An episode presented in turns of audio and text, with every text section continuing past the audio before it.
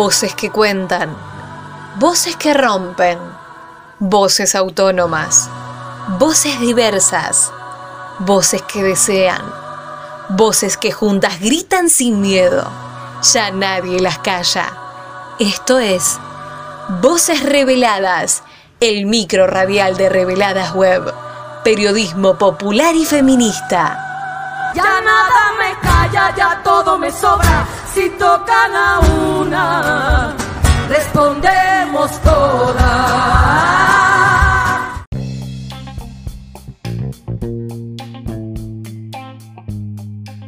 Ante fallos judiciales que estigmatizan a mujeres y disidencias, procesos engorrosos, acompañamientos escasos y una mirada patriarcal hacia la situación de la víctima denunciante, desde distintas organizaciones surgen ideas, reclamos y proyectos para poner en marcha una transformación transversal de la justicia con perspectiva de género y diversidad.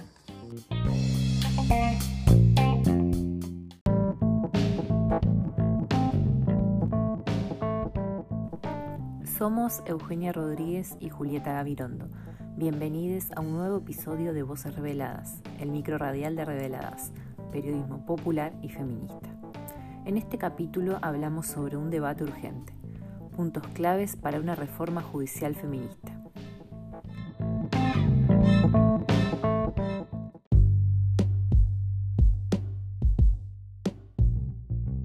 Uno de los puntos centrales que se plantean en torno a este tema es la reconstrucción del valor justicia, de construir el binarismo desde donde estamos construidas y volver a armar el sistema adecuándolo a los tiempos que corren, que vienen justamente a romper con los paradigmas heterosinormativos existentes.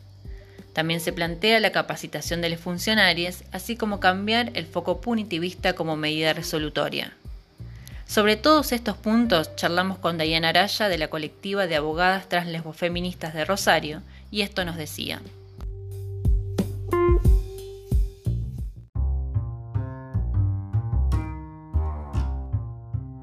Para nosotras dentro de la colectiva, la justicia es en principio un valor eh, y como tal hay que formarlo eh, y para formar ese, valor entendemos que es sí o sí necesaria eh, una perspectiva de género que tienda a la igualdad entre todos los géneros. ¿sí? Primero que nada, desconstruir el binarismo, desde donde estamos todos construidos, donde están todos nuestros sistemas construidos, y volverlo a armar, eh, adecuándolo a, los tiempos que corren y a, esta cuarta ola feminista que viene a romper un poco con todos los paradigmas.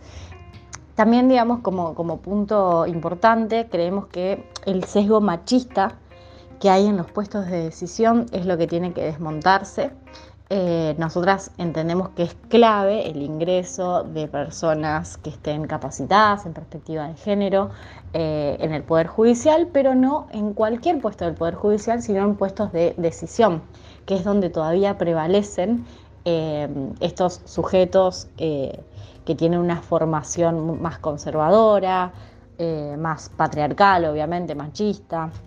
Por otro lado, es importante que la formación en género no quede solamente rezagada a lo que es eh, la formación de la ley Micaela, porque aunque sí es un avance y está buenísimo y es obligatorio, no es suficiente. ¿sí? Muchas veces se, cree que haciendo un curso de ley Micaela, que suele durar una o dos jornadas, con eso ya estamos empapados en lo que es la perspectiva de género y eh, Sabemos que no es así, sabemos que para entender realmente de lo que va la perspectiva de género y cómo aplicarlo en las decisiones judiciales, necesitamos de todo eh, de toda una experiencia, de toda una formación, de, toda una, de una capacitación constante además, porque se va renovando y, cada vez van entrando nuevos eh, conceptos o rupturas de conceptos anteriores.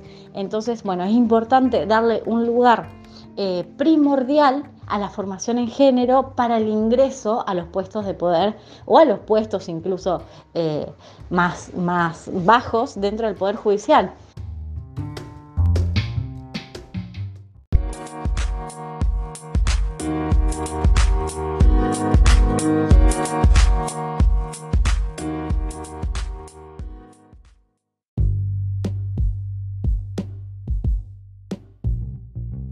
La Asociación de Abogadas Feministas Argentinas, ABOFEM, presentó este año ante el Consejo de la Magistratura una impugnación formal frente a la postulación de 52 jueces y juezas en concurso público, por carecer de la capacitación en perspectiva de género que dicha instancia requiere, según el requisito que los artículos 7, 10 y 11 del reglamento de concursos vigentes impone. Luego de esta presentación continúan su reclamo por una reforma judicial feminista que involucre a dicha entidad. Melissa García, presidenta de la organización, habló con Reveladas y esto comentaba al respecto.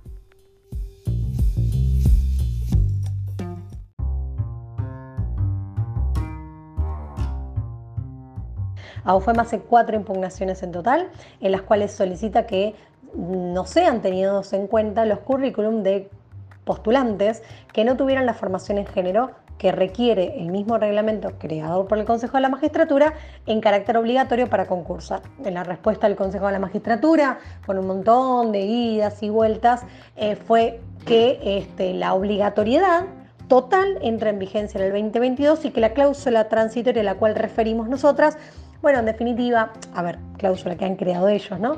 Eh, que en definitiva, bueno, lo que hace es que puedan tener una, una, formación en género en curso, pero bueno, no todos esos peros que lo que hacen es, en definitiva, seguir admitiendo concursantes que no tengan formación en género al momento de presentar este, sus postulaciones. Lo que presentó FOMA Argentina hace una semana fue una modificación al reglamento en la cual prevé que la, el requerimiento de la formación en género entre en vigencia ahora, no en el 2022 y que no tenga una, mm, si se quiere, una antelación mayor a dos años, eh, con lo cual eso garantizaría que el curso, que la formación, perdón, eh, requerida en formación de género sea actual eh, y que ese requisito sea, siga siendo obligatorio al momento de presentarse en los concursos, entendiendo que no solamente es el abordaje y la necesidad de que se vuelva eficaz un sistema en la toma de denuncias y en, funcionarios y funcionarias acorde, sino también en que quienes se postulen a jueces y juezas tengan la formación acorde, como también que se cumpla con la paridad.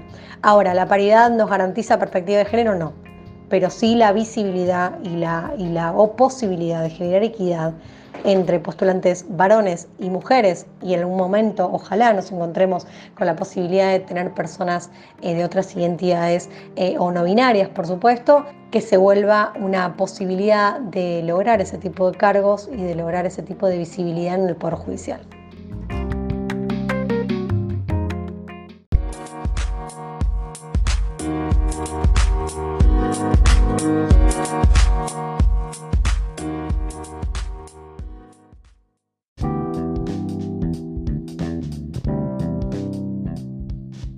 La construcción de una sociedad más igualitaria y que se encamine en la eliminación de los distintos tipos de violencia de género no podrá realizarse si no se ejecutan cambios en la mirada de la justicia, la mayoría de las veces atada a reductos patriarcales. Es tarea del Estado garantizar que los funcionarios y trabajadores que integran el amplio mundo del Poder Judicial tengan la formación y el compromiso para abordar estos casos.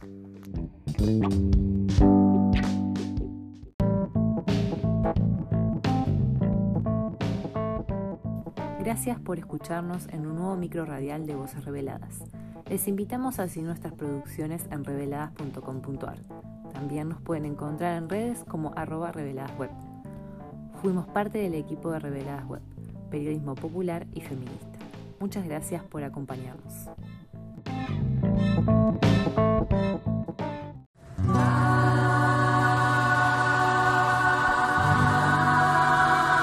Esto fue Voces Reveladas, el micro radial de Reveladas Web.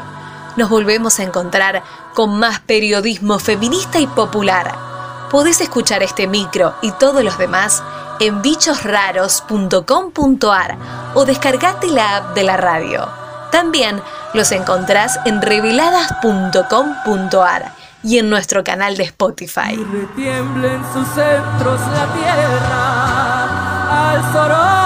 Rugir del amor.